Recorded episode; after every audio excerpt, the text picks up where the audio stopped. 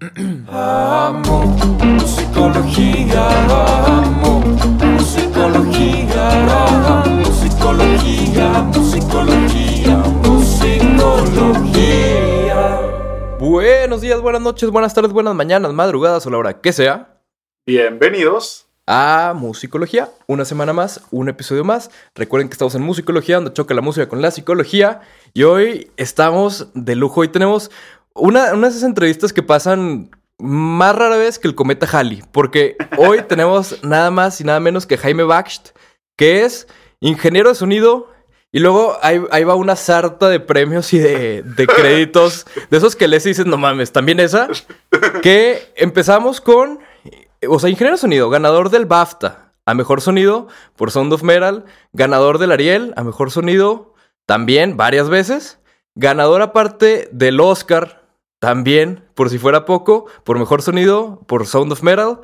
Y tiene en total nueve premios Ariel, un Goya por El laberinto del fauno.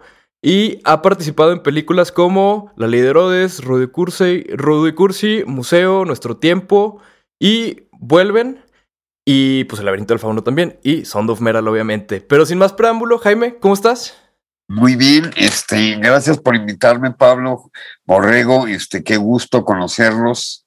Pues aquí estamos para platicar con ustedes. Qué gusto, qué gusto. ¿Tú, Borrego, cómo estás?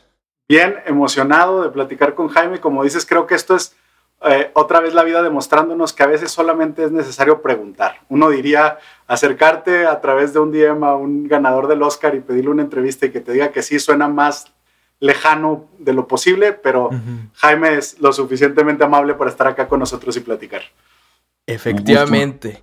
Y pues vamos a empezar, ahora sí, vámonos de lleno, porque me gustaría empezar, Jaime, por platicar de, del elefante en el cuarto, que es Sound of Metal, ¿no? Que acaban de ganar prácticamente todos los premios que se podían ganar con esa película. Entonces, digo, empezando obviamente con el Oscar, ¿no? O sea, el que es como uno de los más notables y que más está como en la cultura popular de todos y de lo que todos vemos, ¿no?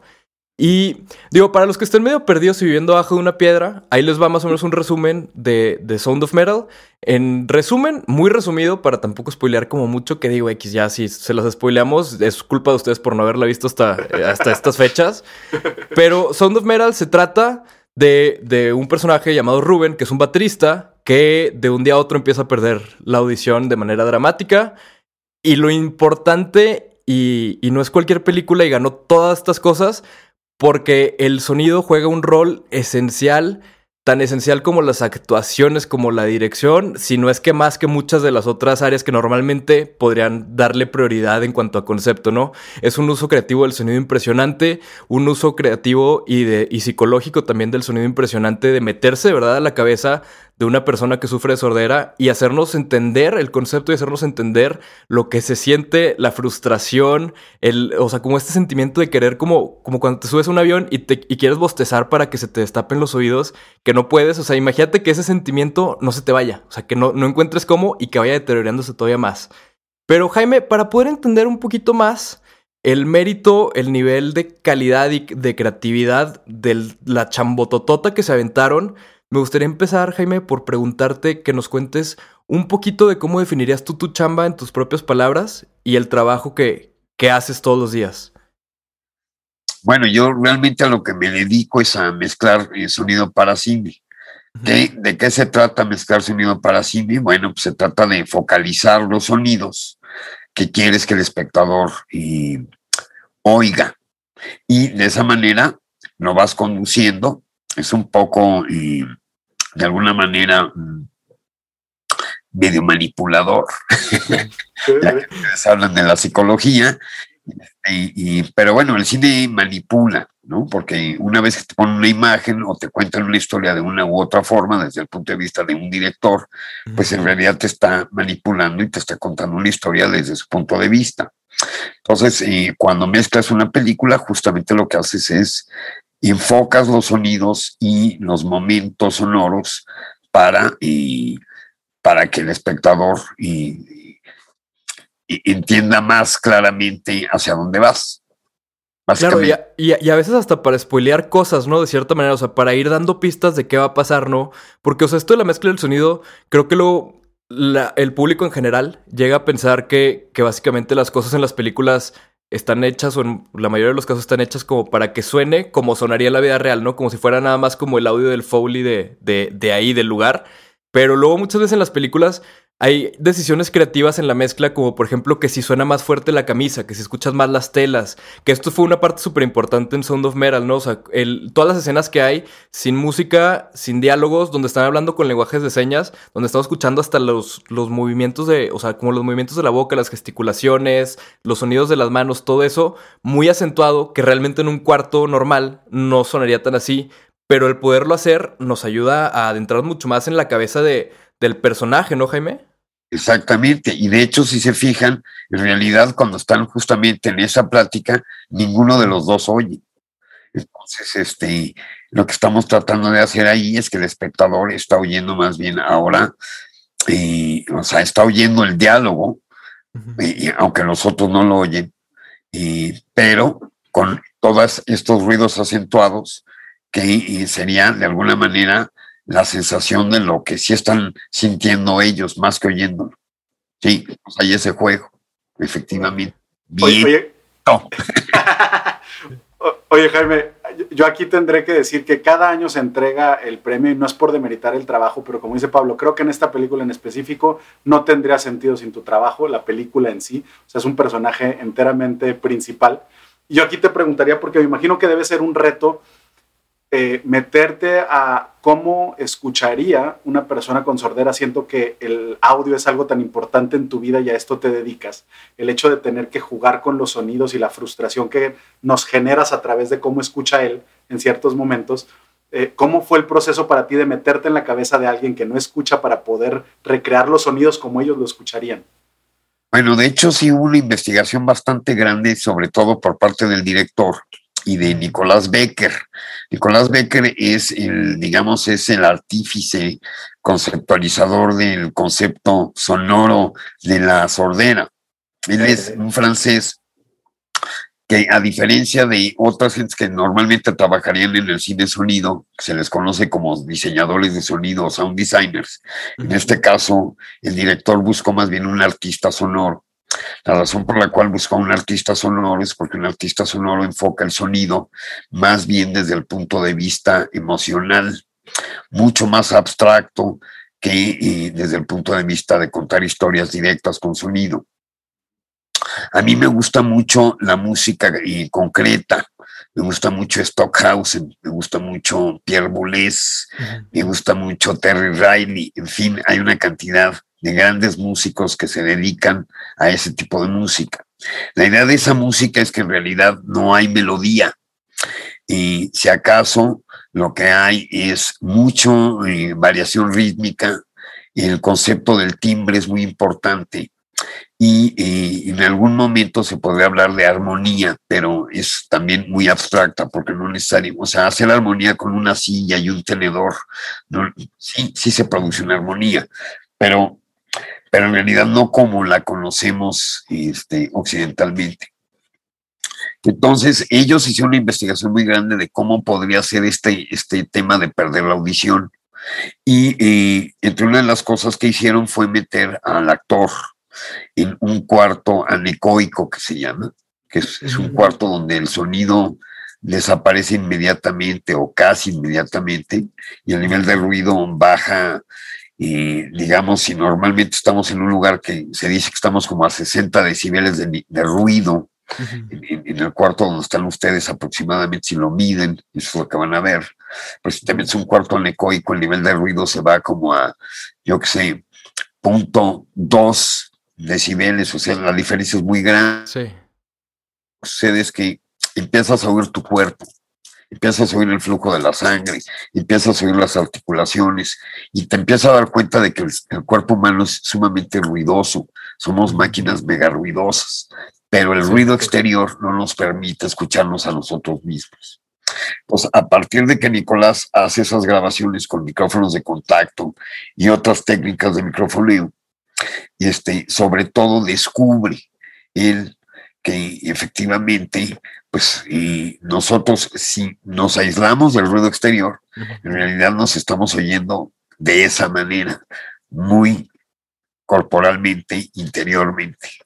Eso de alguna manera nos lo transmitió Nicolás, pero también se habló mucho de la idea de oír debajo de una alberca, por ejemplo. Entonces el sonido es más bien hacia lo acuático. Entonces, esa idea de lo acuático y esta idea de que el cuerpo en sí suena, este, me pareció como una cosa muy lógica, no me costó mucho trabajo comprenderlo. Por el otro lado, también se habló mucho de que en realidad el cuerpo es un sistema resonante, porque tenemos longitudes, tenemos cada, cada brazo cada brazo mide una longitud y para cada persona depende si tienes unos brazotes, unas manitas, ¿no? dependiendo de tus longitudes corporales, eh, tú tienes, tiendes a resonar a ciertas frecuencias. Entonces, todas esas informaciones las utilizamos para considerar eh, qué significaban oír para el personaje. Mm. Esta idea de que cuando te vuelves sordo verdaderamente dejas de oír completamente, sí existe el caso, pero no tiene tanto que ver con que pierdas las, digamos, los oídos o el sistema, los sensores oído, sino más bien ya es una desconexión más fuerte en el, en el cerebro, porque nosotros oímos oído-cerebro, Entonces, esta combinación de cosas es lo que, lo que nos hace interpretar lo que estamos oyendo, el sonido se convierte en información para nosotros, se vuelve información incluso de vida. Claro. Sí, me explicó. Entonces, sí se platicó mucho de eso y, este, y nos pareció bastante lógico. A Michelle y a mí nos pareció como que sí, eso era. Entonces, Nicolás lo que hizo es que hizo muchas grabaciones y capturó muchos sonidos diferentes para llevar una gran paleta de sonidos para poder trabajar la sordera. Porque el problema es que por un lado está la cosa conceptual, pero por el otro lado está la película. Y, Pablo, tú dijiste una cosa muy importante. El sonido del cine para nada tiene que ver con la realidad, aun cuando quisieras que fuera real. Si tú quieres retratar la realidad cinematográfica, necesitas reforzar cosas, porque tú nunca en la vida vas a ver una bocota del tamaño de una pantalla, una boca de, o sea, ver a Mick Jagger cantando debe ser capaz que te, tienes que quitar así las babas. claro. Entonces nunca vamos a ver a Mick Jagger, por más cerca que estemos de él, lo vamos a ver con esas dimensiones. Es como cambia la, la, relación de imagen contra lo que oyes y contra lo que ves. En realidad el cine siempre produce que lo real es irreal. Entonces hay, hay una realidad sonora del cine y hay una realidad visual del cine, pero lejos de la realidad que vivimos. Órale. Sí, totalmente. Y además, digo, sumando, o sea, digo, se me fueron viniendo como 10.000 cosas a la cabeza mientras, mientras hablabas, Jaime. Pero una, una de ellas fue con lo de la, cámara esta que quita el sonido. Según yo, el, eh, ajá, he leído muchas, muchas, este, como teorías que dicen que si te metes en una de esas madres por más de cierto tiempo, te terminas volviendo loco, o sea, mal plan. De escucharte tan, ajá, de, escucharte tan claro, ¿no? ¿Tú, ¿Tú sabes algo de eso, Borrego? ¿De cómo funciona eso? Eh, las cámaras de, sensibilización terminan siendo, porque aparte está toda la cuestión donde aparte con agua y demás, no nada más el sonido, sino que puedes quitar varios eh, de los sentidos y sí puede llegar a una cuestión en donde te puedes psicotizar, donde empiezas a, distorsionar y a confundir la realidad eh, con la fantasía y a creer que tu propia imaginación se convierte en lo que estás viviendo y si es, es algo que, que, es peligroso si no se lleva de acuerdo a cierta este, paulatinidad porque sí puede ser complicado, pero sí se hace súper interesante. Esta parte de escuchar tu propia sangre correr a través de tus oídos, digo, la clásica, ¿no? Que te pones una conchita y escuchas el mar y que es solamente... Y que realidad tu, la sangre. Tu propia sangre, ¿no? E, esa sensación me imagino que debe ser, pues sí, muy fuerte. Y se hace súper interesante lo que dices, Jaime, de cómo en el cine tú tienes que crear una fantasía, no tienes que replicar una realidad, sino tienes que crear una fantasía y magnificarla a un punto en donde tenga sentido con la imagen.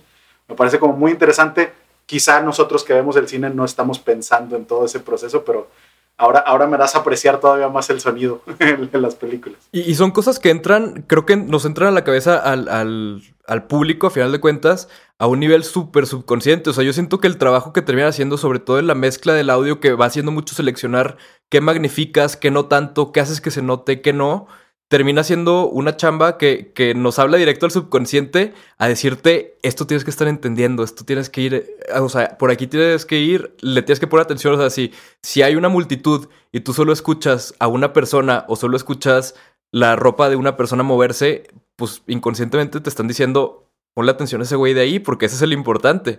Entonces realmente creo que en el audio es la parte del cine más abstracta y más psicológica en el sentido de que te están diciendo directo qué tienes que estar poniendo la atención, cómo le tienes que poner atención, a qué parte le tienes que poner atención. Y creo que es un superarte cañón que luego muchas veces ni siquiera, ni siquiera entendemos la mayoría de los, de los del público el cómo funciona. Y creo que también hay una parte muy interesante, volviendo otra vez a, todo lo que estás diciendo ahorita, Jaime. A la, a la, hora de, de, la sordera, estaba leyendo que la sordera realmente o sea, digo, hay cierto, cierta cantidad de pérdida de audición donde ya se le considera sordera.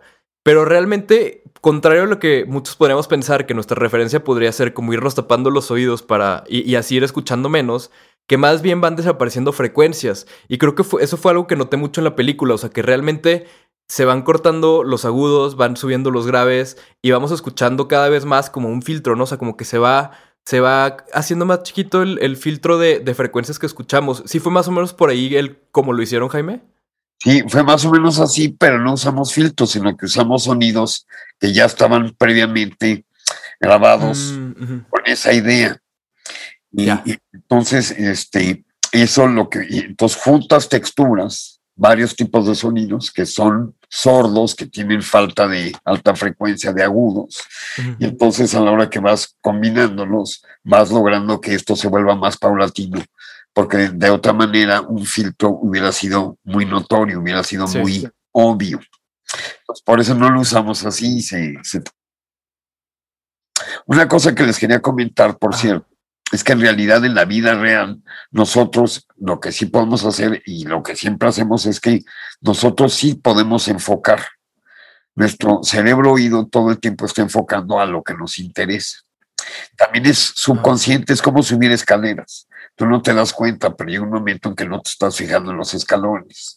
Sin embargo, si tú estás en el metro y hay muchísima gente y hay muchísimas cosas, si estás muy al pendiente, si ya viene tu próxima, por ejemplo, la próxima salida, este, todos los sonidos de alerta que te avisan, etcétera, la, quién se subió, por qué puerta, dónde hay menos gente, todo eso, sin darte cuenta, lo estás enfocando y auditivamente también lo estás buscando.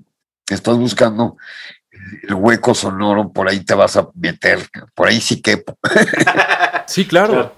Nunca había pensado en eso. O sea, realmente nuestro, o sea, nosotros, no sé, nunca me ha pasado por la cabeza, pero realmente nosotros en el día a día sí enfocamos sonidos. Así como enfocamos la vista y decidimos ver algo que está aquí enfrente contra ver algo que está allá y desenfocamos el otro. O sea, básicamente hacemos lo mismo con los sonidos. Igualito. Órale, eso nunca lo había pensado, pero claro, tiene todo el sentido de, del mundo. Oye, Pablo, y, de hecho, hay una técnica para ayudar a, a, pacientes que tienen ansiedad, que es utilizar los cinco sentidos, el grounding, utilizar los cinco sentidos para ubicarte aquí y ahora, que es buscar sonidos, o sea, en cierto momento poner atención a lo que escuchas, ¿no? O sea, como salirte de tu cabeza y utilizar los sentidos para estar aquí y ahora, y entonces pones atención, y, una vez que hice ese ejercicio, me voló la cabeza el hecho de que escuché una burbuja, estaba jugando con mi hijo, escuché una burbuja reventarse.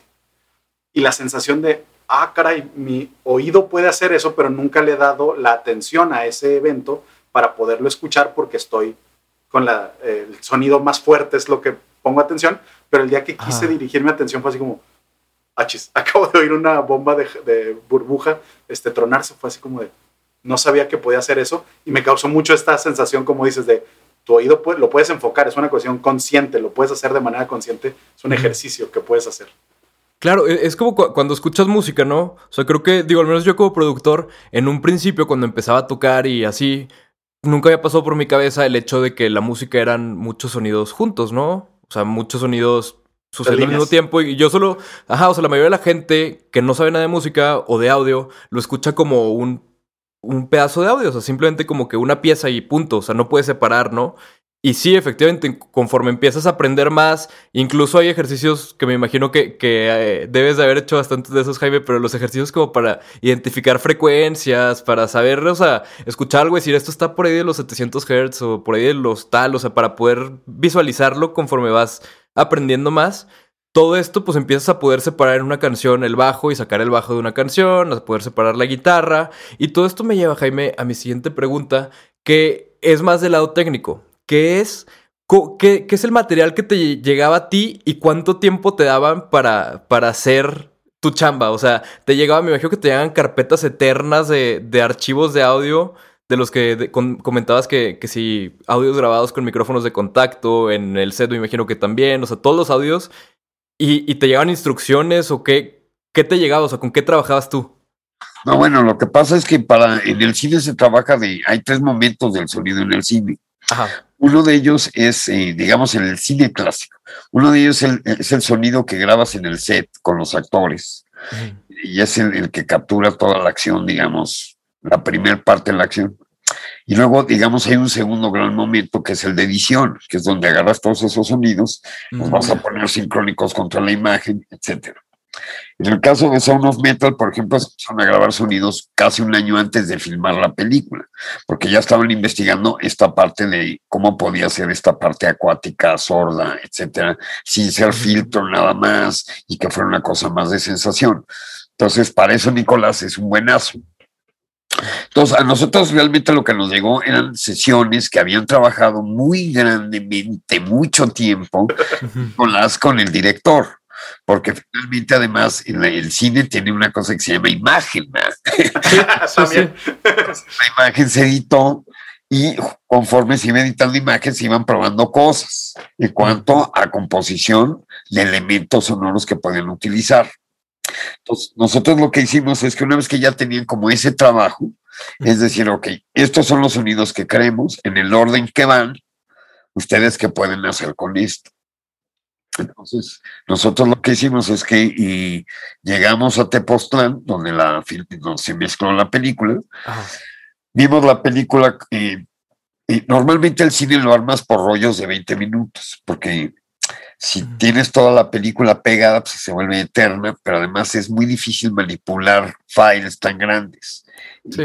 la computadora, la computadoras ya son muy rápidas y que el internet no sé qué, bla, bla, bla. No es cierto, porque llega un momento en que files muy grandes, muchos files de este tamaño se vuelven inmanejables. Entonces, lo que hizo Michelle fue pegar la película, que venían rollos de 20, eran eh, seis rollos de 20 y entonces, ya que, eh, no, de hecho, primero eran siete rollos de 20, porque la primera versión de la peli duraba casi dos horas diez, algo así. Entonces, bueno, pegó todos los rollos y, la vimos corriendo con la maqueta que ellos tenían, cosa que ellos no habían hecho. Por ejemplo, Nicolás y Darius no habían visto la película pegada antes. y seguían trabajando en rollos de 20. O a la hora que la vimos corriendo, y eso a mí me sirve mucho porque entonces puedo ver cómo es la dinámica este, emocional de la película. Y en cuanto a sonido y en cuanto a la película, porque hay que hay un momento en que hay que ver la película. claro. no, sabes que no está tan bien, pero tienes que alejarte, tienes que desenfocar el sonido para realmente ver la película. Y, este, y Michelle, por ejemplo, que es mucho, muy precisa, las chicas son multitasking, uno no. Esa es una cosa maravillosa que hay que, o sea, por eso las chicas en el, en el cine son muy importantes, porque en serio, o sea, Michelle tomó 600 notas después de haber visto la película, o sea, prácticamente hizo un libro de notas de posibles correcciones, micro detalle que se pueden hacer en la película. Y yo lo, yo lo que hice es, la vi y vi como cuatro grandes problemas que había que atacar. Entonces, justamente por eso Michelle y yo llevamos como 14 años trabajando y tenemos esa, esa como esa manera que se complementa muy bien. Entonces, para el director eso fue muy importante, porque a la hora que vio que Michelle tenía todo ese pergamino, se dio cuenta de que de, todo el equipo, este, la que más había aprovechado el tiempo, por decirlo de alguna manera, pues era Michelle, porque había algo concreto. ¿no? Por esta cuestión del tiempo que mencionabas, Pablo. Sí. Y en mi caso, yo lo que les dije es, yo veo estos cuatro problemas. Y, este, y el primer problema fue el concierto. El, primer concierto se supone que él se va a quedar sordo, porque además, ojo, él no nació sordo, él se va a quedar sordo, ya lo dijiste, Pablo. Entonces, ¿cómo se va a quedar sordo si el concierto no pone? concierto tiene que ser una cosa magna, porque además el punto de vista es prácticamente el de Riz, el del baterista. Entonces tenemos que situar a los, ah, perdón, a los espectadores dentro de la batería de Riz.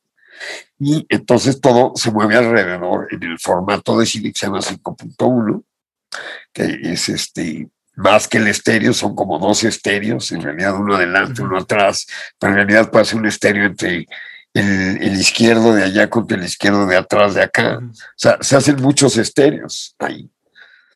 No nada más es que sonido adelante y sonido atrás, sino se combinan. Tú puedes cruzar los estéreos entre la bocina este, izquierda surround de este lado contra la bocina derecha frontal de aquel. Entonces hay, hay un cruce de estéreos ahí. Tienes otra vez dos sistemas de bocinas, ¿no? Acá y allá. Sí. En fin, no sé si se ve, pero. Entonces, este. No, bueno, el concierto tiene que ser magno y, realmente nos tiene que, indicar que el personaje se va a quedar sordo porque de plano le pega duro, pero no queremos volver sordos al espectador, solamente queremos situar. Entonces, este, esa fue una de las primeras cosas. La segunda cosa era que mientras él no ha perdido la audición, el sonido tendría que ser lo más natural posible, dentro de lo que es el cine, no dentro de la vida real.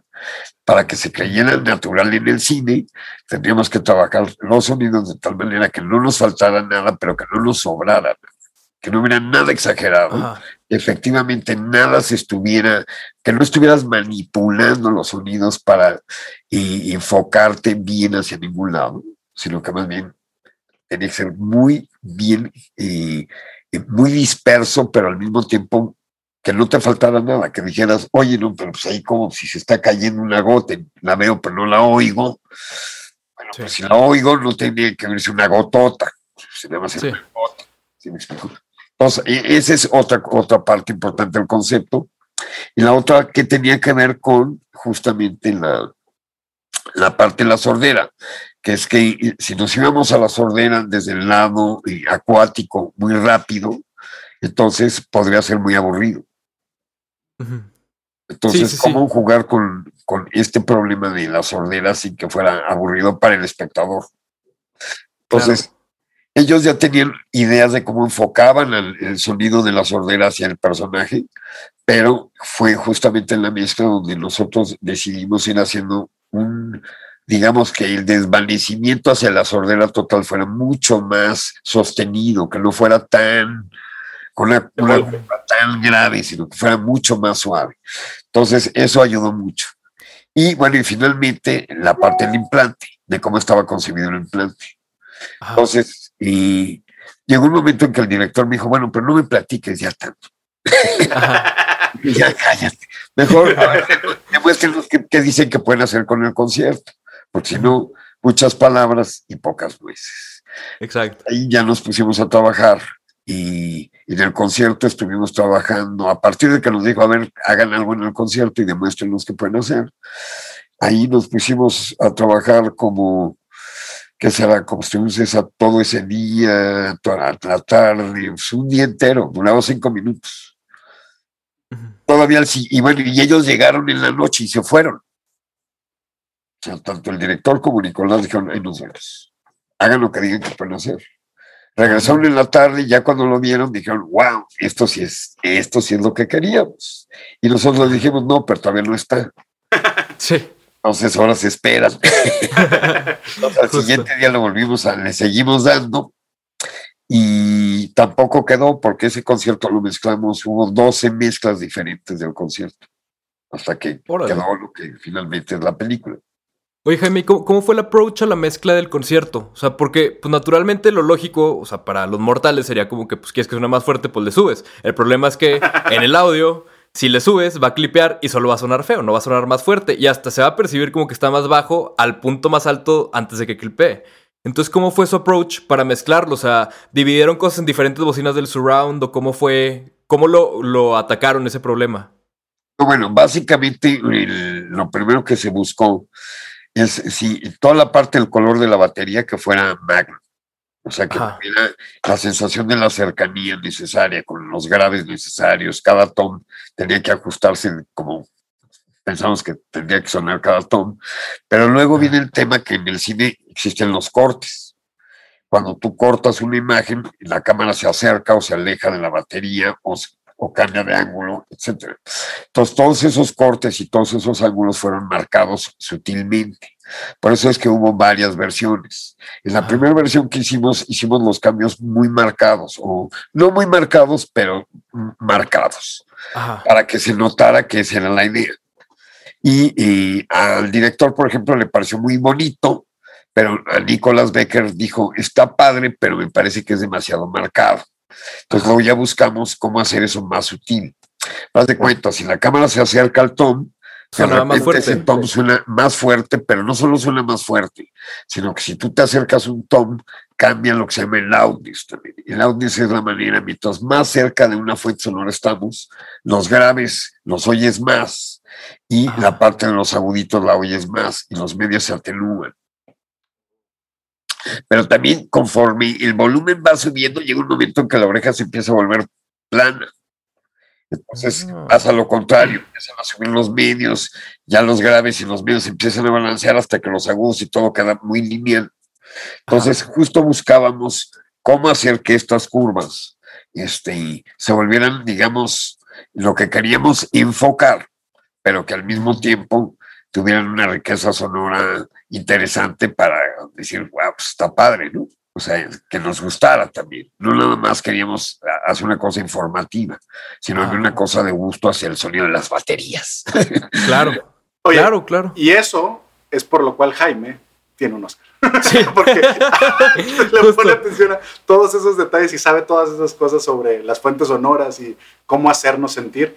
Como dices, termina siendo una manipulación el cine, pero que nos hace sentir que nos acercamos y que nos alejamos y que suena siempre he dicho, bueno, ahora que estaba haciendo esto y platicaba con mi esposa, le decía, es que lo difícil de la mezcla de audio, para como yo le entiendo, es si hiciste bien tu trabajo, yo no me doy cuenta.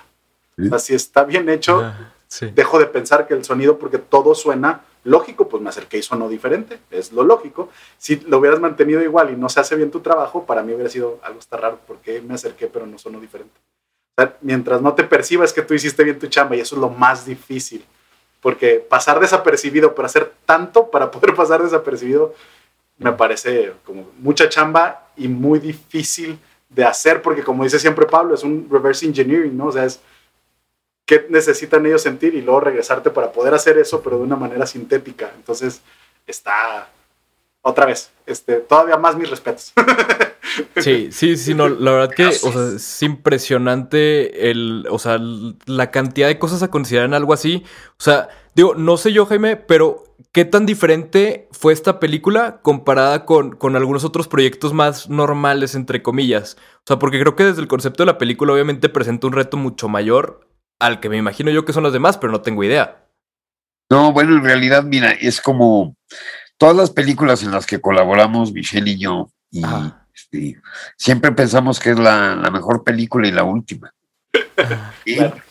Entonces, en realidad, todas le echamos muchas ganas. Lo que pasa es que, como bien mencionaste, en Sound of Metal el sonido se vuelve casi tan importante como el primer personaje. Sin embargo, hay que entender una cosa, chicos. La película no es sobre la sordera, que eso es lo mejor de todo. Claro, claro. La película es sobre muy dramático en tu vida la capacidad que tenemos de aceptarlo o no. Y en realidad nos aferramos. Por eso ese dicho de todo pasado fue mejor, aunque estuvo del cocón. que, pues es algo que ya conocemos. Lo que, lo, que, lo que no sabemos del futuro nos aterra. Y entonces Ese, nos resistimos al cambio. Entonces, la película es en realidad es sobre eso. Y el tema de la sordera, bueno, se vuelve como la razón por la cual sucede ese cambio. ¿no? Claro. Y, pues bueno, ahí el sonido pues, sí cobra mucha importancia para contar y esta otra cosa. Eh, es que es, eh, en mi opinión, es una película que como, o sea, como nada más como público, yo le noto dos cosas muy especiales. Fuera, de, fuera del audio directamente, ¿no? Una es el contraste, o sea, el contraste, lo que platicábamos ahorita hace ratito, Jaime, de, de lo que contabas del contraste entre que todo suene natural en idioma película contra que suene muy fuerte algo, este contraste entre poder poner en contexto otra vez, ¿no? Porque cuando llevamos algo mucho al extremo, luego se nos puede ir el contexto y lo que en un principio podríamos percibir como algo muy fuerte, si lo dejamos mucho tiempo ya se nos hace normal y se nos hace como el estándar, ¿no? O sea, somos muy buenos para adaptarnos, ¿no? Como humanos y nuestros oídos son buenos para adaptarse. Ya después sufrimos las consecuencias, como, como pasa en la película, pero nuestros oídos se, se adaptan, ¿no? A sonidos fuertes, a sonidos bajos, este, al igual que cuando apagan la luz, nos tardamos un ratito, pero nos adaptamos a la oscuridad y podemos ver mejor.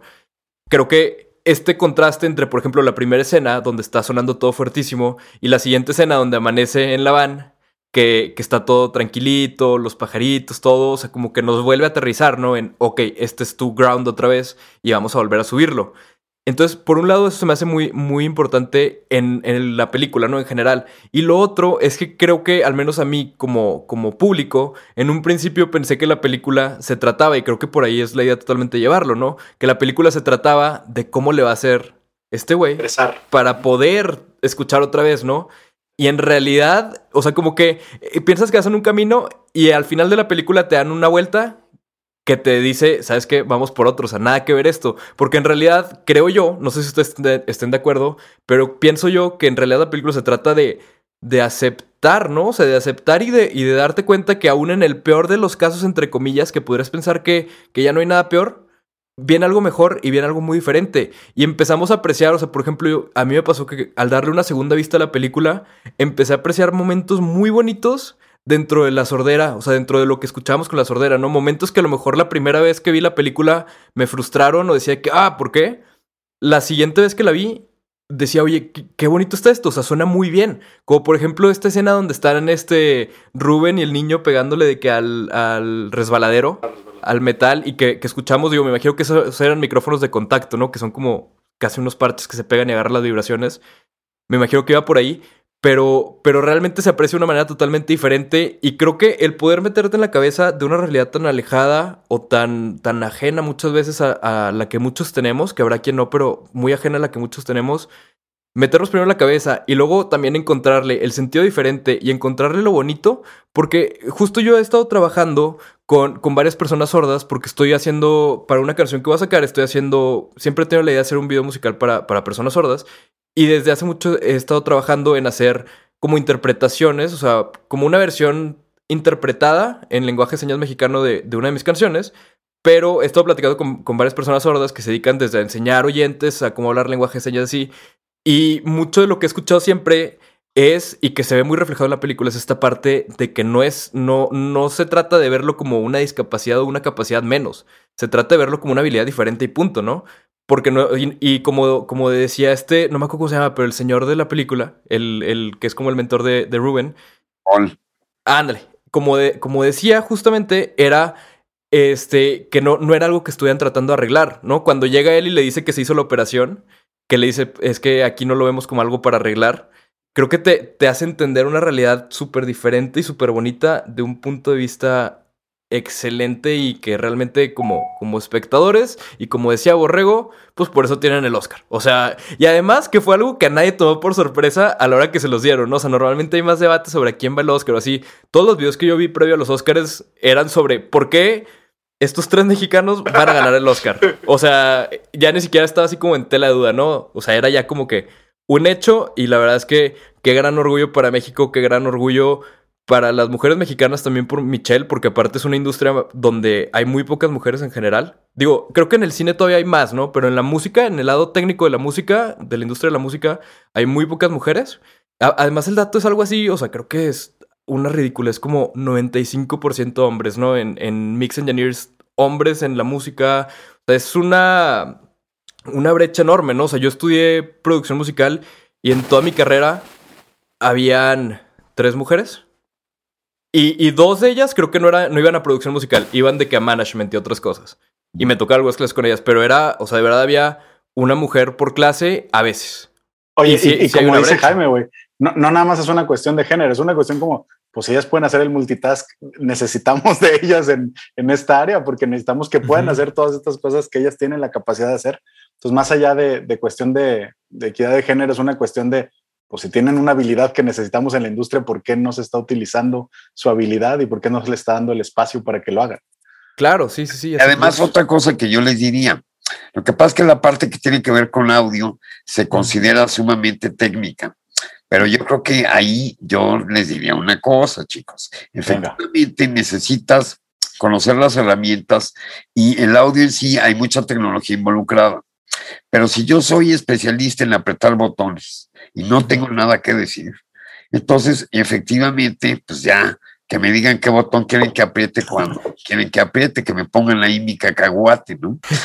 claro. En ese sentido sí se vuelve muy técnico, pero y, el sonido más bien y, la música y, todo lo que hacemos, o sea, la psicología, este, o sea, por ejemplo, la, la, psicología puede ser extremadamente técnica. O sea, si yo leo toda la teoría y todas las corrientes y etcétera, pues una cosa de un nivel así de, de, de, o sea, las reglas están megacotadas para poder desarrollar más. Si tú no entiendes bien cuáles son las reglas del juego, no entiendes que hay que hacer nuevas reglas. Claro. Sí.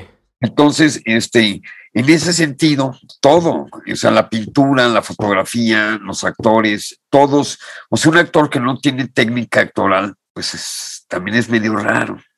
Sí. Es como que dices, eres actor o eres tú mismo, papá. Estás actuando de ti mismo. Entonces, en ese sentido, el, audio tiene esa misma cosa. Entonces, eh, eh, sí tienes que conocer bien la tecnología, pero sí tienes que tener algo que decir. Y para eso, la manera en cómo vas a aprender qué decir es oyendo mucha música, viendo mucho cine, y observando cómo oímos y todos estos detalles que hay que saber. Incluso saber física no te hace mal. La física del audio es una cosa increíble. Y además ahora la física del audio en realidad es la física del universo, chicos, porque es, es la teoría de ondas. Entonces, todos son ondas. Hasta en la mecánica cuántica finalmente la podemos ver. O sea, esa es la dualidad de la partícula. O es onda o es partícula. Entonces, al final del día, Sí necesito conocer todo eso, pero sí necesito saber estéticamente de qué se trata y qué puedo hacer con eso. Si nada más tengo la teoría de cómo quiero decir y estéticamente trabajar toda la idea, está padrísimo, pero nunca la voy, no sé si la voy a lograr, porque no sé cómo. Claro. Es como, es como decir, sí, sí, mira, esa, la guitarra de Van Halen está increíble, pero no sé tocar la vuelta de Do. Entonces, ¿cómo? Sí. sí. está increíble, pero nada más para Van Halen, no para no para todos los demás, claro. Pues Entonces, en ese sentido, este, eso ha ahuyentado, creo que mucho más a las chavas que a los hombres. Porque a nosotros sí nos gusta desarmar todo, la cafetera y el ventilador, y no sé, siempre nos sobran tornillos y tuercas. Pero, este, y, pero las chavas que entienden la tecnología y que entienden qué decir, se vuelven súper, o sea, nos dan 20 vueltas, chicos. Sí, sí, de acuerdo. De acuerdo. A veces es más importante eso, el, mensaje. Lo, otro, como dices, lo aprendemos nada más para saber luego qué queremos hacer y no por seguir haciendo eso todo el tiempo. Si no, como dices, somos, somos robotcitos que no, no funcionaríamos igual. Definitivamente. Y oye, Jaime, un mensaje para todos los chavos y chavas que les puede interesar esto, ¿por dónde les recomendarías tú empezar? O sea, si yo digo, yo quiero hacer lo que hace Jaime, ¿dónde doy mi primer paso? ¿Qué, pongo en Google? ¿Qué, ¿Qué, hago para empezar? Bueno, es que otra vez, ¿qué parte quieres empezar? Si lo que quieres es empezar a entender cómo es el sonido cinematográfico, si te interesa el sonido en el cine, yo chance lo primero que te diría es que vieras cine y que tuvieras la capacidad de pensar en sonido cinematográfico. Para eso, ¿cómo le hago? Bueno, oigan la película en diálogos, por ejemplo. Porque yo puedo ver una película en puro diálogo, aunque esté la música y los efectos y bla, bla, bla, y abstraerme y decir, mira los diálogos, y darme cuenta por qué los diálogos funcionan o no funcionan. Y tienen varias características por las que pueden funcionar o no, que tienen que ver desde cómo están escritos, si lo que están diciendo está padre, si ahora sí que si el guion está, me gusta y la historia está increíble, pues desde ahí parte. Pero luego hay otra parte que tiene que ver, por ejemplo, con la textura de los diálogos, que no tiene nada que ver con la información hablada, y que tiene mucho que ver que desde que nacemos la voz humana la conocemos muy bien. Y en la vida real la voz no cambia así de repente así no, no existe eso, porque en la vida real estamos en el mismo entorno, enfocamos nuestros oídos y nuestra textura de voz se mantiene. Y entonces en el cine está todo editado. Y estos cambios de lugar, espacio y el tiempo hacen que todos los eh, diálogos empiecen a agarrar este, colores y texturas bien raras. Entonces, esa es otra manera de oír el, sonido del cine, ¿no? A través de los diálogos. Pero luego puedo oír la música en el cine, que es, no me interesan los diálogos, no me interesan los efectos, nada más voy a oír en qué momento está entrando qué tipo de música. Mm. Y entonces puedo buscar qué es, qué tipos de música hay en el cine. O sea, si, si estamos hablando del score, ¿no? de la orquesta y bla, bla, bla, o si en realidad todo está construido a base de rolas, de como las comedias románticas, ¿no? que ahora son puras rolas una tras otra. Sí. Pero que tiene un poco que ver con el momento de la historia. O sea, de hecho, esas pelis a lo mejor ahorita las vemos y no nos gustan mucho y a lo mejor nunca nos gustarán o unas más que otras depende que nos guste, pero, este, pero lo que sí te puedo asegurar es que dentro de 10 años, si vuelves a oír esas pelis, si vuelves a ver esas pelis, te vas a recordar que esas eran las músicas que se oían en esa época. Son como muy, muy uh, recalcitrantes en eso o tratan de retratar una época musical y, por ejemplo, en el caso de Roma, Alfonso lo que buscó fue buscar, ahora sí que valga la redundancia, la música que más se oía, según él, un rating que buscó en esa época de Roma. Entonces, siempre, siempre que van en un coche, siempre hay una, siempre está el radio y siempre están oyendo alguna rola. Porque mucha gente de esa época que vivía por allá y que conozco, que me decía, es que eso era lo que vivimos, es que así era, es que Yo como no nací en esa época, ni viví esa época, entonces no sé de qué. Se las creemos. Se las creemos. y luego también puedes oír la música, digo, y también puedes oír la película a través de sus efectos. Y este, porque hay una cosa que se llama sonogenia, chicos, que es los sonidos tienen que ver con la imagen o no. O sea, por ejemplo, si yo le pongo a un Mustang un motor de bocho, mm. pues la verdad no me la creo. Sí, sí. Aunque no sepas un, quinto de carros, te va a sonar raro. Como que no es, a menos de que quiero que eso suceda. Por ejemplo, Cupido motorizado creo que tenía motor de Ferrari en momentos y luego ya era un bochito, pero cuando se prendía Cupido, olvídate, se volvía, lo justificas por decirlo. Pero así como el coche, las puertas, o sea, hay muchos sonidos en el cine que no corresponden, ya sea porque así se decidió o porque en realidad así lo dejaron. de la peli te empiezas a decir, ¿qué es eso? ¿Qué está pasando ahí? Sí. Entonces, ese es lo primero que yo le recomendaría y oír mucha música y otra vez apreciación musical. Más que poner una música y oír una rola y cantarla mientras lavo los platos, no, siéntense o hago la tarea, siéntense, escúchenla y traten de empezar a ver qué elementos, qué, qué melodías, qué ritmos, qué instrumentos, qué hay allá adentro. Es una primera cosa que se puede hacer y que ya la tienen a la mano. No tienen que ni googlear nada. Exacto. Pero, pero ya si se quieren meter a estudiar y más sobre sonido cinematográfico, en la parte más de la tecnología que se está usando, cómo se está haciendo, etcétera, pues si se meten a YouTube y ponen este cómo se editan los diálogos en el cine, ya les salen 10 mil. Sin embargo, justamente yo estaba leyendo un artículo sobre ese tema, en donde eso no necesariamente tiene que ser tu última parte de la formación. Hay una parte que sí tienes que conocer otra vez bien, porque si no, es como que yo mejor arreglo mi coche en lugar de llevarlo a la agencia. Porque se me andan saliendo las llantas. Es que yo Que si le apretaba para acá, pero que nada más le dieron un lleguecito, pero pues no, no vieron que era un lleguesón. Sí. sí. A eso me refiero. Para eso ya hay escuelas. Eso es lo que yo le recomendaría.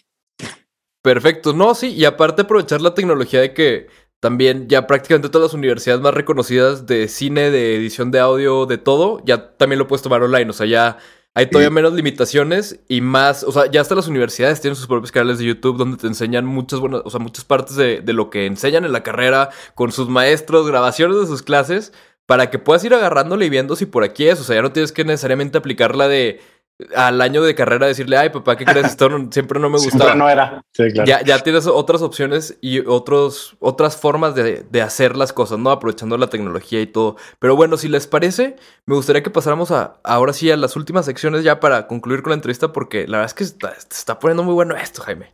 Pero ahora sí queremos conocer, Jaime, un poquito más de ti fuera de- del ámbito profesional. Entonces, me gustaría empezar con una sección, Jaime, que se llama El ritmo de Thanos, que, que yo te doy dos opciones, tú dices cuál se queda y cuál desaparece. Y hay de todo aquí, desde comida hasta películas y caricaturas. Entonces, ahí te va, Jaime. La primera es Tommy Jerry o los supersónicos. Tommy Jerry. To- toda, to- casi toda la gente que se dedica a algo del audio tiene un amor especial por Tommy Jerry por el diseño de audio de, de Tommy Jerry. Y luego la si- siguiente es el sonido de la lluvia o el sonido del fuego. La lluvia. ¿Libros o películas? Considerando que muchas películas... Ah, ¿te vas con libros? Bien. Justo. Eh, eh, ¿Sordo o mudo?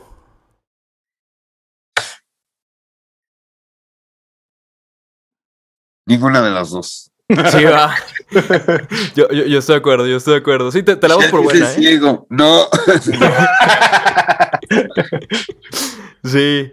No, Ahí sí, ahí sí dije ninguna de las dos. Perdón, Es así, no. Hay una tercera opción. Sí, sí, sí. Eh, la siguiente, chiles en nogada o pozole. Chiles en nogada, Star Wars o 2001 Odisea del Espacio. 2001. Kubrick o Hitchcock.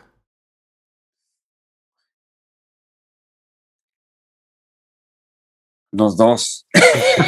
Sie- sie- sie- siempre, siempre logramos una que, que se crea ese momento así como de... eh, no, no, no, no, no puedo elegir entre estos dos. No llego. Y por último, Jaime, Birdman o Interestelar. Bergman. Perfecto. Y ahora le cedo los micrófonos a Borrego. Muy bien, vámonos con un músico en chinga, cinco preguntas de bateo rápido para conocer un poquito más de ti. Eh, Starstruck, ¿cuándo te quedaste sorprendido ante la presencia de alguien que conociste? Híjole, pues supongo que desde muy chiquito. O sea, siempre, siempre creas algún tipo de héroe en la vida y entonces, este, cuando lo logras ver cerca, Sí. En, los... Exacto. Oye, Jaime, en, lo- en los Oscars ¿no, ¿no viste a alguien así que dijeras de que, no mames, ahí está? Híjole, estaba tan distraído, o sea, no, como no podía querer nada, Ajá. parece ser que sí pasaba todo el mundo y yo no me daba cuenta de nada. Michelle sí se dio cuenta y sí, ella sí buscó bien cómo, con quién y todo, pero yo la verdad, dice, esto no me está pasando mí. Entonces, este, platiqué con mucha gente, pero no iba en- a buscar a nadie en específico, famosísimo o algo, no, no. Sentía que no tenía que, que no me, no, no, no tenía que hacer eso. Ok, venga. ¿Algún hobby fuera de la chamba? Sí, como no, en los avioncitos son una, todo lo que vuela me encanta. O sea, sí. la tercera dimensión. Ve- veía, veía tu Insta y veía mucho aeroplano por ahí. Sí, sí, sí. Muy bien. Este, olor favorito. Y el café. ¿ok? Eh, Lo más mexicano de ti. Y este, el tequila. eh, bien, Oye. bien. Oye, oye, dice Jaime, y lo llevo puesto. sí. Ha sido mi cura ante el COVID. Exacto, la, la- la- la prevención. Es correcto. Y Sí. la última, la última es eh, consejo que le darías a tu versión de los 20 años. Cuando tenías 20 años, si ahorita tuvieras un momento para darle un mensaje, ¿qué le dirías? Sigue como vas. Bien. Excelente. Y ahora sí, última sección, Jaime. Pasamos jam de asociación. Te vamos a decir primero, te digo yo primero cinco palabras, tú vas diciendo lo primero que se te venga a la mente y luego a borreo con sus cinco palabras. ¿Cómo es? Va la primera palabra, Jaime. La primera palabra es textura. Intención. Visual. Obscuro. Narración. Te cuento algo. Libro. Historias. Y sonido. Ruido. Va. Van mis cinco. Emoción. Y lo que quita lo aburrido en la vida. Bien. Familia. Y con quien te la puedes pasar de lo mejor o de lo peor. Correcto, correcto. Relajación. Lo contrario a lo exaltado. Volar. Y estar y tranquilo. Ok. Y placer. Y felicidad. Bien. Perfecto. Pues Jaime, ahora sí, estamos llegando al final de la entrevista. ¿Algo más que quieras agregar? ya se dijo todo y más. Efectivamente, estamos totalmente de acuerdo. ¿Tú, Rebo, algo más que quieras agregar? No, nada. Otra vez agradecer a Jaime este, la, la presencia, la disposición, el platicar con nosotros y agradecer este, el, el, trabajo que hace porque lo disfrutamos mucho y la verdad es que enorgullece mucho que un mexicano este, esté haciendo esto. Efectivamente, y a, y a estos niveles, y, y, también agradecerte, Jaime, además de todo lo que dijo Borrego, por el conocimiento, porque aquí soltaste un chorro de cosas que a los que les guste el audio, ya vamos a meternos a leer sobre cómo se afectan las frecuencias cuando te acercas a un tambor, porque todo se puede aplicar en muchas más cosas. Y la verdad es que sí, este, te agradecemos muchísimo, Jaime, les agradecemos muchísimo a todos en su casa también por vernos, por sintonizarnos. Recuerden que estamos en Musicología, donde choca la música y la psicología. Y todo lunes un episodio nuevo. Nos vemos la próxima semana. Bye. Adiós. Musicología.